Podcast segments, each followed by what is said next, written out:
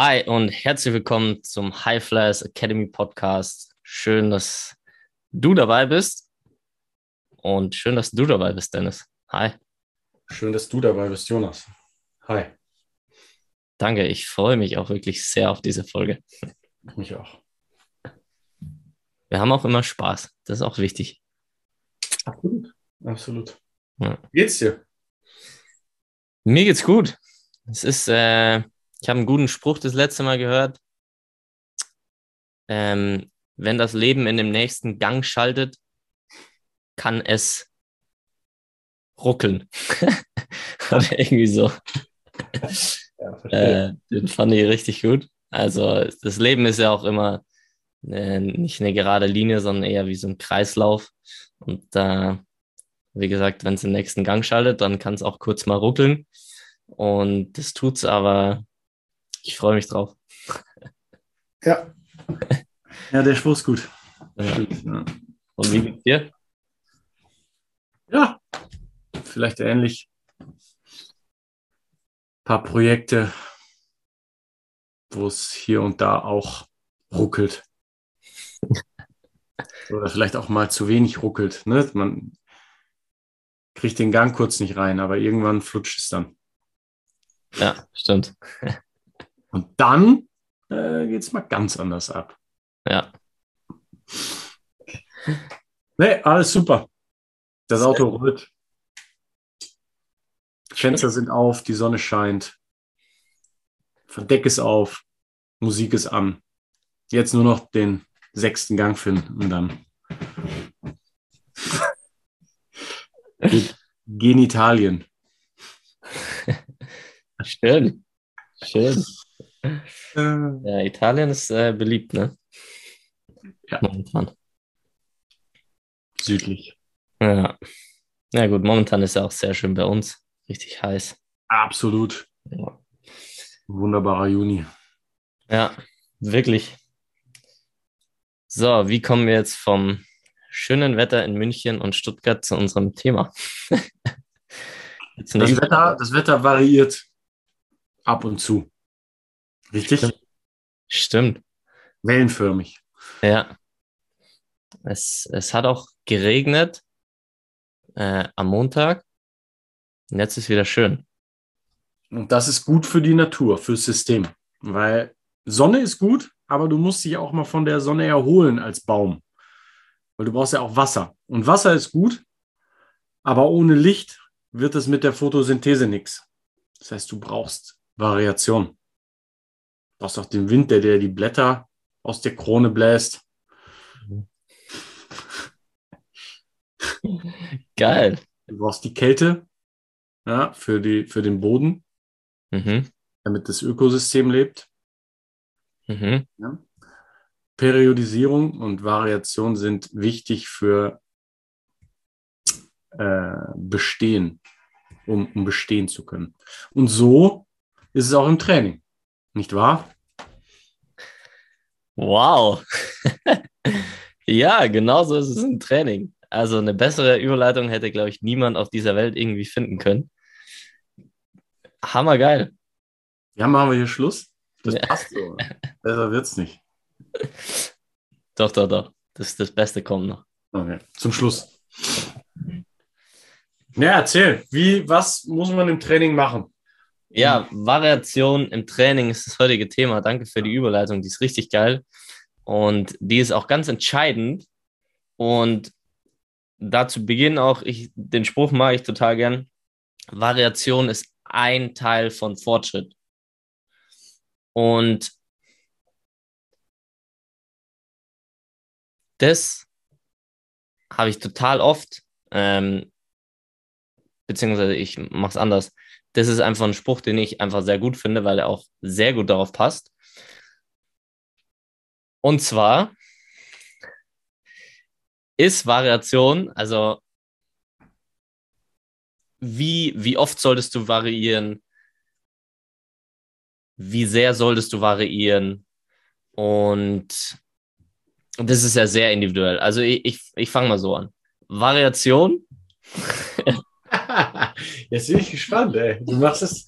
Der Spannungsbogen ist krass. Ja. Also jetzt, jetzt platzt gleich die Bombe. Mein Herz, mein Herz pocht auch. Leute, Variation ist. Ah, scheiße. Ja, also. Ja, Variation. Ja. Bleibt man mit V am Anfang, mit N am Ende. Ja. Und ausgesprochen wird es Variation. Mhm. Man kann aber auch Variation sagen. Mhm. Und nee, Spaß beiseite. Also Variation, weil wir preisen ja die Basics an. Das Ja. heißt, die Basis ist das Allerwichtigste. Das heißt, das, das Fundament. Du brauchst einfach ein großes Fan, äh, Fundament. Das heißt, die physische Basis muss so groß wie möglich sein. Und dazu gehören die Basics wie Kniebeugen, Kreuzheben, Bankdrücken, Klimmzüge, Bizeps Curls, so, so die Basis, was physisch einfach gelegt werden soll. Und da geht es darum, stärker zu werden in dieser Basis. Und wer das ne, da auch die Folge von Sven Knipper, es war auch sehr gut, was auch genau bei den Profis eben auch genauso wichtig ist, gerade zu machen, Dysbalancen auszugleichen und einfach die Basics in den Basics stärker zu werden. Mhm. Das heißt, wir haben eigentlich auf den ersten Blick relativ wenig Variation und es sieht eigentlich langweilig aus. Ich glaube, das haben wir in Podcast-Folge Nummer eins gesagt, die wir zusammen aufgenommen haben. Äh, unser Krafttraining ist theoretisch nicht sexy, weil wir machen Kniebeugen, Kniebeugenfersen erhöht, äh, Quad Squats, dann Front Squats, dann Back Squats und eigentlich sind es immer Kniebeugen. Und in erster Linie sieht es erstmal nicht so aus, als wäre da jetzt viel Variation. Da geht es eben darum, Punkt Nummer eins, den ich machen möchte, ist eben, muss stärker werden. Die Basis muss so groß wie möglich sein.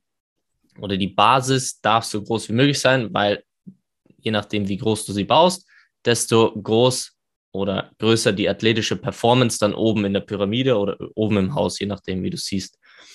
Und das heißt, auf den ersten Blick hast du nicht viel Variation, weil wir das Fundament bauen. Dann ist es aber wichtig, dass eine Variation von Kniebeugen, Fersen flach zu Kniebeugen, Fersen, erhö Fersen erhöht definitiv eine Variation sind. Und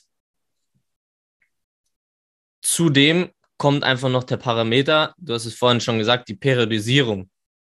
Das heißt, es ist ein Riesenunterschied, ob ich Kniebeugen, Fersen flach, wo grundsätzlich mehr hintere Kette beansprucht wird als vordere Kette, plus welchen Wiederholungsradius oder Wiederholungsbereich nehme ich, ob ich jetzt zum Beispiel Kniebeugen, Fersen flach fünfmal äh, zwei bis vier mache oder ähm, Kniebeugen, Fersen erhöht viermal acht bis zehn. Kniebeuge bleibt immer noch die gleiche, die Variation ist riesig. Und da geht es darum, dass diese Variation ein Teil des Fortschritts ist. Das heißt, du kannst nicht nur eine Übung machen und konstant Fortschritt machen, aber du kannst die Übung leicht variieren mit Wiederholungen und Fersenerhöhungen, um in der gleichen Übung stärker zu werden. Bedeutet, wir haben eine intensive Phase mit weniger Wiederholung, Fersen flach zum Beispiel, machen das drei bis vier Wochen lang. Da können wir auch gleich noch dazu was sagen, wann wir sozusagen die Variation anpeilen. Und machen dann eine Phase mit mehr Volumen, bedeutet mehr Wiederholung, theoretisch auch mehr den Muskelquerschnitt trainieren, jetzt mal unabhängig von ähm, wo du bist in der Saison, um dann in der nächsten intensiven Phase, theoretisch könnte man dieselbe Übung machen und wird dadurch stärker durch diese Variation, durch eine Vergrößerung des Muskelquerschnitts, durch eine stärker, also durch eine bessere Sprunglängsmobilität, durch mehr Training der vorderen Kette, durch Entlastung des unteren Rückens. Und da macht diese Variation wieder Sinn. Und da sieht man relativ schnell, dass obwohl es immer noch Kniebeugen sind, Fersen flach und Fersen hoch, die Variation riesig ist. Obwohl von außen betrachtet erstmal das ähm, ja, relativ gleich aussieht. Das heißt, selbst kleine Veränderungen sind total wichtig. Und in dem Zuge will ich noch sagen, deswegen macht es auch weniger Sinn, krasse Veränderungen zu haben. Bedeutet zum Beispiel von Kniebeugen, Fersen flach auf ähm, Bulgarian Split Squats, was äh, also ein Ausfallschritt in Split Squats mit hinteren Bein erhöht, ähm, was jetzt nur zum Teil die Verbesserung der Kniebeuge wieder vorruft, weil du eine ganz eine andere Bewegung eigentlich hast vom, du hast einbeinig, anderes Bewegungsmuster und und und. Kann funktionieren, aber ich muss jetzt nicht eben diesen großen, diese große Range an Variation haben. Genau. Ähm, das zu der Übungsauswahl. Was sagst du dazu, Dennis? Ja, perfekt. Super, super erklärt. Also sozusagen auch nicht nur Variation, nur um Variation zu haben, sondern auch Variation, wo ich weiß, was der nächste logische Schritt ist. Ne? Also sozusagen die, die Kunst liegt darin zu sehen, okay, wir machen in einer Übungsform keinen Fortschritt mehr. Variation ist gut, aber optimal wäre, die perfekte Variation zu finden. Also irgendwas, was sozusagen den Weak Link, sagen wir Klassiker, ist, du schiebst jetzt in einer Kniebeugefersen flach erst im Prinzip das Knie drückt sich durch und die Hüfte schiebt sich hoch und dann kommt der untere Rücken hoch. Spricht beispielsweise für einen äh, schwachen Quadrizeps. Dann wäre jetzt halt nice in der nächsten ähm, Phase irgendwas Quadrizeps-Dominanteres zu nehmen. Und da gibt es dann ja auch wieder Progressionen, die aufeinander folgen könnten. Das heißt, man könnte anfangen mit sowas wie Kniebeuge, Ferse erhöht, dann in eine Quad Squat gehen, wo du extrem Quadrizeps dominant beugst und dann vielleicht sogar noch eine Front Squat als Quad Squat machen und dann zurückgehen in eine Kniebeuge, aber vielleicht im anderen Wiederholungsschema, als du es vorher hattest und dann schauen, ob das Bewegungsmuster sich zu einem gestärkten Quadrizeps hin verändert hat. Das heißt, du kannst deinen Oberkörper aufrecht halten, die Hüfte kommt schön gleichmäßig hoch und so weiter.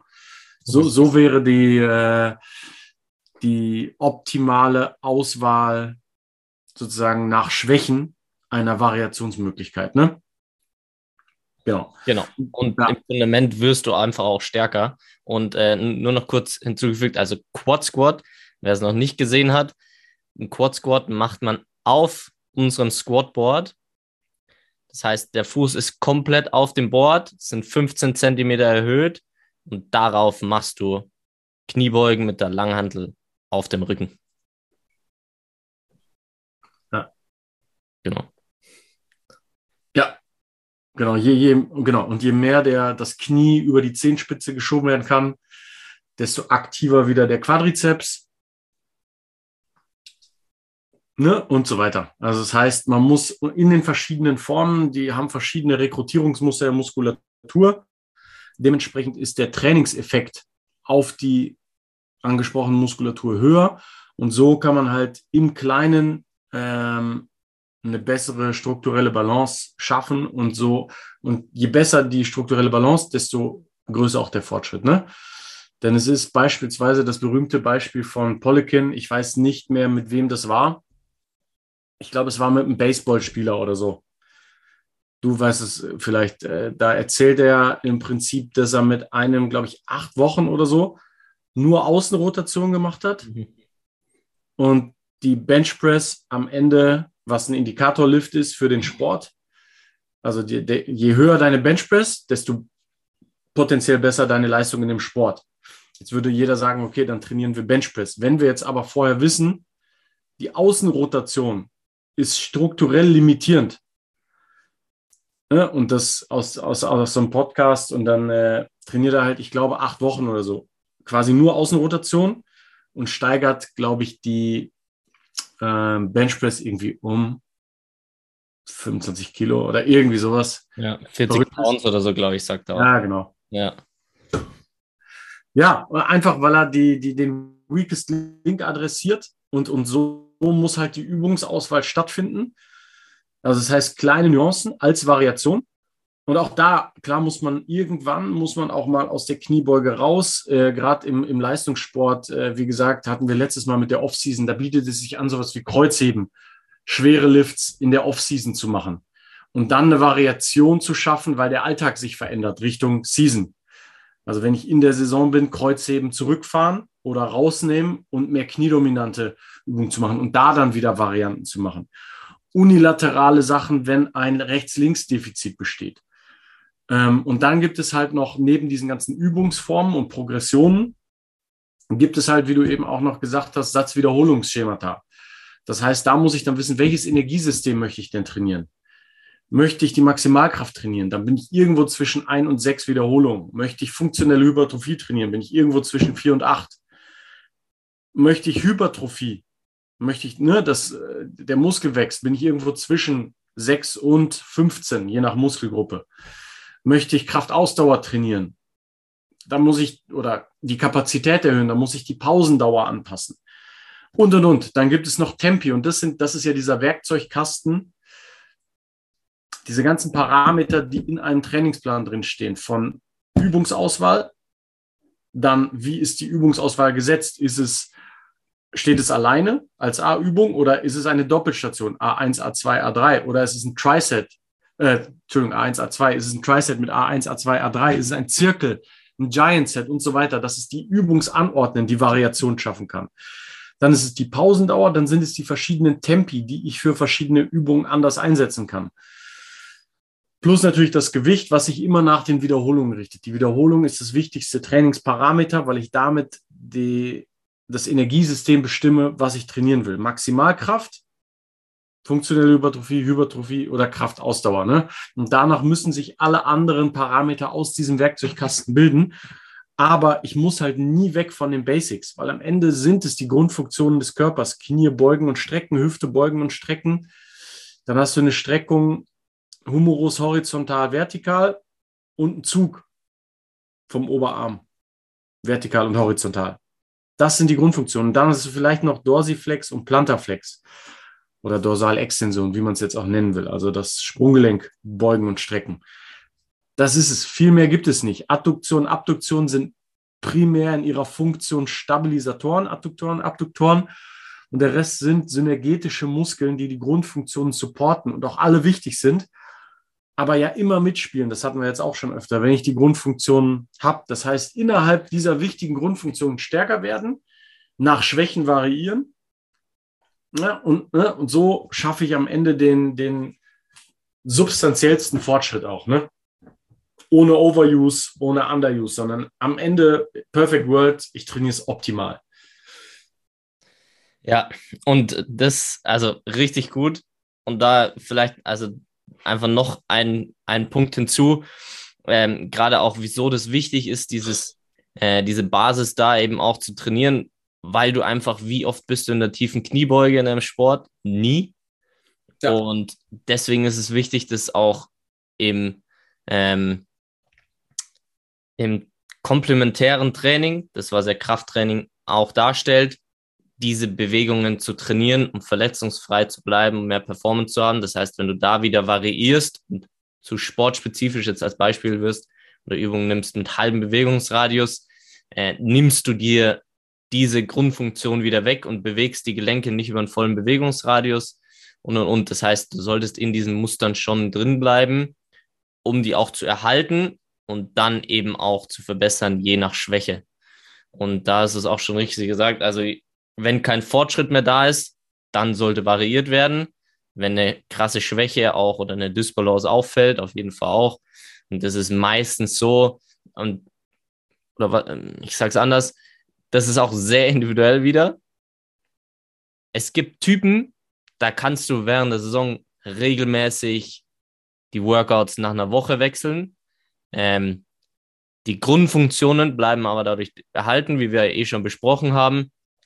Aber in den meisten Fällen ist da auch die Struktur drei bis vier Wochen, manchmal länger, manchmal vielleicht kürzer, aber so die, die Basis, um dann eine neue Variation einzuleiten, das ist so mal das Grundmuster an Variation, was sinnvoll wäre. Das heißt, wenn du diese eine Sache mitnimmst, jetzt aus diesem Thema, variier, variier alle drei bis vier Wochen leicht die Grundfunktionen in deinem Training. Also das ist, glaube ich, der Punkt, den du mitnehmen darfst, ist genau das, was wir besprochen haben. Nicht zu verrückte Wechsel einbauen, die strukturelle Balance beachten und dann alle drei bis vier Wochen dich steigern und dann variieren. Alles, was darüber hinausgeht, ist dann individuell, was typabhängig ist und so weiter. Aber das ist dann zu spezifisch, als dass es äh, jetzt relevant ist für den Punkt, den wir machen wollen. Ja. Mega. Und es ist von außen betrachtet, sieht es auch immer sehr, sehr einfach aus. Ja, mach Kniebeugen, mach Kniebeugen, Fersen erhöht und du wirst besser, bla bla bla. Was wir halt immer sagen, oder nicht bla bla bla, sondern mach Kniebeugen, mach sie Fersen flach, mach sie Fersen erhöht. That's it. Es sieht so einfach aus und in den meisten Fällen ist es auch so einfach. Es, es ist aus dieser Komplexität natürlich die ganzen Parameter, wie du beschrieben hast, diese Einfachheit auch rauszugreifen. Und das bedeutet für mich wirkliche Meisterschaft zu erreichen, wenn du die Basics meisterst. Das ist wirkliche Meisterschaft, weil das ist das, worum es geht, dieses Fundament zu bauen und nicht irgendwie dahin abschalten, dahin abschalten, dass es mal passiert, ja, okay, aber die wirklich die Basis, das Fundament zu bauen und das wird diesen Effekt haben. Und genau das ist unser Highlight der Woche. Und zwar ist unser Highlight der Woche ein Nachwuchsspieler, Kimi, Shoutout an dich, Kimi.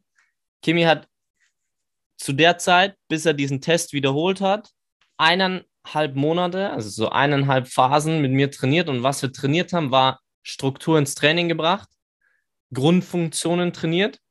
Das heißt, Kniebeugenleistung verbessert, Ausführungen verbessert, bisschen hintere Kette trainiert, oberen, äh, oberen Rücken bzw. Oberkörper auch trainiert. Das heißt wirklich das Fundament gebaut. Ja. Und Kimi hat die Sprintzeiten wieder gemessen. Also ich habe die Strecke nicht, aber wenn es sind um die vier Sekunden, also gehe ich davon aus, dass es 30 Meter waren circa. Ähm, Sprintzeit von 4,34 auf 4,20 verbessert und den Sprung einbeinig links von 5,70 auf 6,48 und rechts auf 6,22 verbessert. Was? Also extreme Verbesserungen und also Zeiten von äh, 0,14 Sekunden ähm, ist bei Sprint schon einfach wichtig und vor allem, wenn man die Zeit beachtet innerhalb von eineinhalb Phasen, also ein bis zwei Monate waren das. Ist gut. Mega. Richtig geil. Und das ist das Spannende. Das ist eben auch diese, diese Basis, was wir immer sagen. Es ist, wenn der Spieler, die Spielerin den Sport ausübt und es regelmäßig macht, was meistens passiert, was sowieso immer im Training trainiert wird, und wir theoretisch den Menschen gerade machen, stärker machen, strukturell die Balance verbessern, wird die Performance auf dem Platz sich verändern. Und das zeigt dieses Beispiel mir einfach wieder und was auch hoffentlich euch das einfach zeigt, dass es klar wird, ah, okay, strukturelle Balance, Krafttraining, stärker werden, die Fundamentals, das ist das, was es einfach braucht und deswegen geiles Highlight dieser Woche, finde ich. Absolut. Mega. Sehr cool. Ja, das ist erst der Anfang. Ne? Das ist jetzt noch nicht das Ende. richtig. Ja, richtig geil. Also das hat auch super dazu gepasst, gerade was die Variation und sowas betrifft. Er ist ein sehr fleißiger Athlet. Ähm, aber da ist halt auch, wie gesagt, nicht zu viel Variation. Die Basis ist wichtig. Und dann ist sowas auch möglich. Exakt. Ja. ja, und was ja mit Sprint oder Sprung einfach auch immer oder was oft in den Raum geworfen wird, äh, hey Coach, ich brauche mehr Explosivkraft. Ich muss explosiver werden. Was wird oft gemacht? Es wird sich schön eine Box vorne hingestellt und so explosiv wie möglich auf diese Box gesprungen, um die Explosivkraft zu trainieren. Das heißt, der heutige Mythos, Dennis, ist, Boxjumps sind die ultimative Übung für deine Explosivkraft. Was sagst du dazu? Also ich glaube, ich weiß nicht, was du dazu sagst. Ich habe Boxjumps halt, sagen wir es so, wenn du die Philosophie immer so durchdenkst, was ist der limitierende Faktor für eine Leistung? Sozusagen werden Boxjumps, also das heißt diese Kraftentwicklung pro Zeiteinheit, was ja Explosivkraft im Prinzip definiert, zu früh gewählt. Also ähm, nur weil ich auf eine Box drauf springe, verbessere ich jetzt erstmal nicht meine Explosivkraft. Also A muss das schon ein wirklich ein maximaler Sprung theoretisch sein, um mich da zu verbessern. Es ist aber trotzdem, ja, es ist eine Trainingsform, die deine Sprungkraft verbessern kann. Du brauchst aber eben vorher die strukturelle Balance plus die Maximalkraft. Also das heißt, wenn ich jetzt äh, nur auf eine Box springe, es kann schon sein, dass ich dadurch Verbesserungen erziele, aber wir suchen ja immer nach der optimalen Trainingsform. Und es ist einfach so, wenn du sozusagen nicht wired genug bist, also das heißt, dein Muskel gar nicht die Anbindung hat an dein Nervensystem, gibt es viel kontrolliertere, sichere und auch feiner zu justierende Übungen als im Boxjump, der erstmal deine Maximalkraft hochfahren kann. Klar ist es auch ein maximaler Intent. Ich will ja möglichst hoch springen, von daher trainiere ich ja auch meine Maximalkraft auf schnell zuckende Art und Weise. Aber ähm, auf die Struktur und so weiter wird halt gar keine Rücksicht genommen. Und die Maximalkraft lässt sich halt, und ich habe halt wenig diese, diese Abstufungen von wegen, ich kann mich jedes Training steigern, was die viel safere Variante wäre bei zum Beispiel einer Langhantel-Kniebeuge. Also da ist zum Beispiel auch die Wissenschaft super eindeutig. Je besser meine Kniebeuge ist, desto höher ist mein Vertical Jump. Ne, sozusagen. Also und aus meiner eigenen Beobachtung äh, sind, ist es auch oft umgedreht, so dass Athleten, die hoch springen können, oft tendenziell schon sehr stark sind bei der langen Kniebeuge. Ich weiß es nicht, ob das unbedingt so ist, aber was wir halt als Vorteil bei der langen Kniebeuge jetzt da haben, ich trainiere halt die Struktur noch mit, plus ich habe diesen Faktor, ich kann mich jedes Training steigern und ich habe wesentlich weniger ähm, Belastung auf meine Gelenke. Ne? Das nehme ich ja bei einem Boxjump raus, die exzentrische Belastung, weil ich ja auf etwas draufspringe. Was mir dann dabei aber fehlt, ist wieder das exzentrische Training. Also in vielen Sportarten ist es halt entscheidend, ja, das Gas muss hoch, dann bin ich schneller, aber ich muss halt eben auch abbremsen können. Das hatten wir auch schon öfter und das Abbremsen für einen effizienten Richtungswechsel oder nach einem Schmetterball beim Volleyball oder so weiter, ich muss halt landen. Und das sind halt schon auch oft die, ähm, oder da habe ich einen sehr hohen Trainingseffekt auf die Muskulatur, wenn er exzentrisch kontrahiert. Und den nehme ich halt wieder auch bei den Boxjumps komplett raus. Das heißt, ich finde einfach, der Boxjump hat zu viele Nachteile, sozusagen, um ihn effektiv einsetzen zu können. Also ich glaube schon, dass du einen Trainingseffekt hast in der Konzentrik, der aber die Struktur außen vor lässt und ein bisschen und eine hohe Belastung auch A hat. B hast du aber auch die exzentrische Komponente, die komplett wegfällt. Ne? Hm. Deswegen denke ich halt, es ist ein Mythos zu sagen, immer nur auf eine Box drauf springen, ist die perfekte Vorbereitung für deinen Vertical Jump, weil das wieder nur durch den Strom betrachtet ist. Also ich glaube, ja, du hast einen Trainingseffekt und du wirst dich da wahrscheinlich dann auch steigern, je nachdem, ob Pausendauer und so weiter auch eingehalten wird. Und du könntest ja theoretisch auch Kurzhantel in die Hand nehmen und so weiter.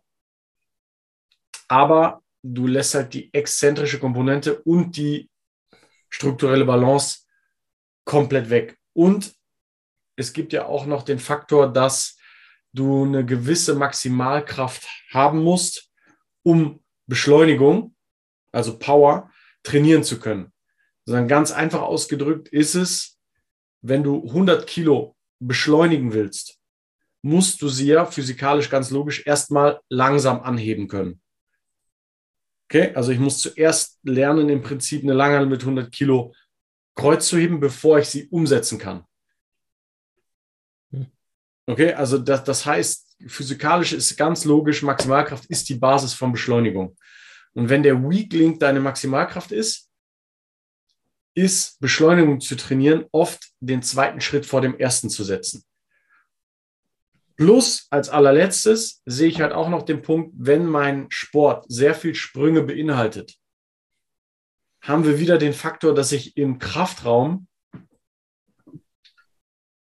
wenn ich effizient sein möchte und dem Sportler das geben will, was er sonst nicht kriegt, nicht am besten auch noch Sprünge trainiere, sondern eben lieber Positionen wie komplette Knie- und Hüftflexion und so weiter. Das heißt, wir sind dann eben wieder bei den Basics, die einfach oft deutlich mehr Sinn machen für eine lange Sportlerkarriere. Unabhängig davon, ob durch einen Strohhalm betrachtet, vielleicht über eine Periode von vier Wochen, wenn ich Boxjumps mache oder eine lange Kniebeuge, könnte es sein, weiß ich jetzt nicht, müsste man mal researchen, dass der Boxjump dir die besseren Ergebnisse Richtung Vertical bringt. Aber dieser kurzfristige Erfolg ist halt nicht das, was wir wollen, sondern es ist der langfristige Erfolg. Und ich sage, mit einer guten Struktur und Maximalkraft, worauf ich dann vielleicht irgendwann auch mal Boxjumps trainieren kann, bin ich dann auf lange Sicht auch da erfolgreicher, was das Ergebnis angeht. Also dann springe ich am Ende doch wieder höher. Hm, ja. Nice, ja. Sehe ich genauso. Ich sehe das auch so, als wenn du den Boxjumps, wenn man das also rückwärts denkt, äh, ein Boxjump, wie natürlich ist der in deinem Sport? Das heißt, du hast ja, wie gesagt, gar nicht diese aus dem Stand springen, hast jetzt gar nicht mal so häufig, sondern du hast ja meistens dieses Abbremsen, das, was du gesagt hast davor, wo die exzentrische Kraft entscheidend ist, um dadurch höher zu springen. Für die konzentrische Kraft, okay, würde ich auch sagen, das kann eine Verbesserung hervorrufen. Ähm, wenn du das in Sport oder diese maximale Belastung hast, ist es sicherlich positiv, maximal zu springen, maximal zu sprinten. Ähm, kann es dafür sicherlich einen positiven Effekt haben. Und dann, wenn man rückwärts schaut, geht ja darum, okay, die Explosivkraft wäre zum Beispiel im Krafttraining, worum es ja bei uns auch geht, ähm, Sachen, was du auch gesagt hast, umsetzen. Das heißt, ähm, olympische Gewichtsheberübungen, die diese Explosivkraft auch fördern, weil du ein höheres Gewicht wie dein Körpergewicht auch beschleunigen kannst durch Hüftstreckung und so weiter, das, was du einfach auch benötigst. Das heißt, das wäre der Schritt davor, bevor du diesen Sprung letztendlich machst. Und davor ist wieder das, was du gesagt hast, die Maximalkraft. Und da sind wir wieder bei der Pyramide. Also ganz oben ist der Sprung, dann kommt die Explosivkraft beziehungsweise olympische Gewichtsheberübungen und ganz unten ist dann die Basis, äh, die Maximalkraft. Und da muss ich, wie gesagt, schauen, das, was du sagst, was ist der weakest link und das stärken. Weil wenn ich jetzt in der Pyramide ganz oben anfange und die unteren beiden nicht entwickle, bin ich total limitierend. Das heißt, ich muss irgendwann zurück und muss das verbessern, wenn ich noch höher springen will. Und äh, das sehe ich auch so, dass es genau so ist, dass du da den Weakest Link, die muskuläre Balance oder ähm, die strukturelle Balance einfach zuvor brauchst, bevor du dann diesen Sprung machst. Und deswegen ist sie die ultimative Übung für Explosivkraft. Nee, die Basis ist die Maximalkraft, dann die Explosivkraft durch spezifische Übung und dann die, der maximale Sprint oder Sprung in Form von einem Boxjump oder tatsächlich in deinem Sport, den du auch machst, Sprint oder Sprung, das jetzt beim Basketball Danken ist, beim Volleyball Hochspringen. Da springt man aus dem Stand hoch, fällt mir gerade ein. Aber du hast ja trotzdem dieses, du gehst ja trotzdem in den Sprung rein. Du springst ja im Prinzip rein, nimmst deine Arme nach hinten und dann, außer vielleicht gut beim Block, ne? Genau, Block meinte ich jetzt. Bei, beim Block kommst du wirklich vom Tief, ja. Ja. Aber auch da sage ich, wenn du das 20 Mal halt im Training machst, muss ich jetzt danach unbedingt in den Kraftraum gehen und nochmal 20 Sprünge machen? Ich glaube nicht. Weil du Ja. da sowieso diese Freshness brauchst. Also da macht es wieder, es, es macht keinen Sinn. Ja. Kom komplementäres Training muss, muss es sein. Und das ist es eben nicht in dem Fall. Das heißt, Boxjumps, ja, overrated, würde ich sagen. Hard overrated, ehrlich gesagt. Ja. Danke, Dennis. Das ist ein richtig guter Mythos, den wir gebastelt haben. Fand ich äh, extrem wichtig und auch sehr wertvoll, um das auch nochmal zu sehen. Wieso eigentlich? Und Ja. dafür sind die Mythen gut. Richtig geil. Viel gelernt. Ich auch, du. Super. Ja, das war doch gut. Das war gut, wa? Das war sehr gut. Sehr gut. Ja. Vielen Dank für deine Zeit. Ich hoffe, ihr konntet einiges mitnehmen von der Variation über den Fortschritt von Kimi zu dem Mythos der Boxjumps als ultimative Übung für Explosivkraft, was wir eindeutig geklärt haben und mit euch gemeinsam das Strength and Conditioning in Deutschland zu verändern, weil wir machen das gemeinsam und verändern das gemeinsam. Und deswegen sprecht darüber, teilt den Podcast, schickt uns Anfragen jederzeit. Wenn ihr Fragen habt, jederzeit sehr gerne und oder irgendwelche Vorschläge für einen Podcast-Gast und so weiter. Weil gemeinsam verändern wir das Ding. Das ist unsere Vision und gemeinsam mit euch kriegen wir das auch hin. Weil Dennis und ich sind heiß, das umzusetzen. Ich hoffe ihr auch. Absolut. Vielen Dank für deine Zeit. Das war der nächste Schritt für die Veränderung im Strength and Conditioning in Deutschland, dieser Podcast. Und das werden wir auch weiter verfolgen und weitere Schritte gehen. 100 Prozent. Vielen Dank, Jonas. Und bis nächste Woche. Bis nächste Woche. Ciao. Ciao.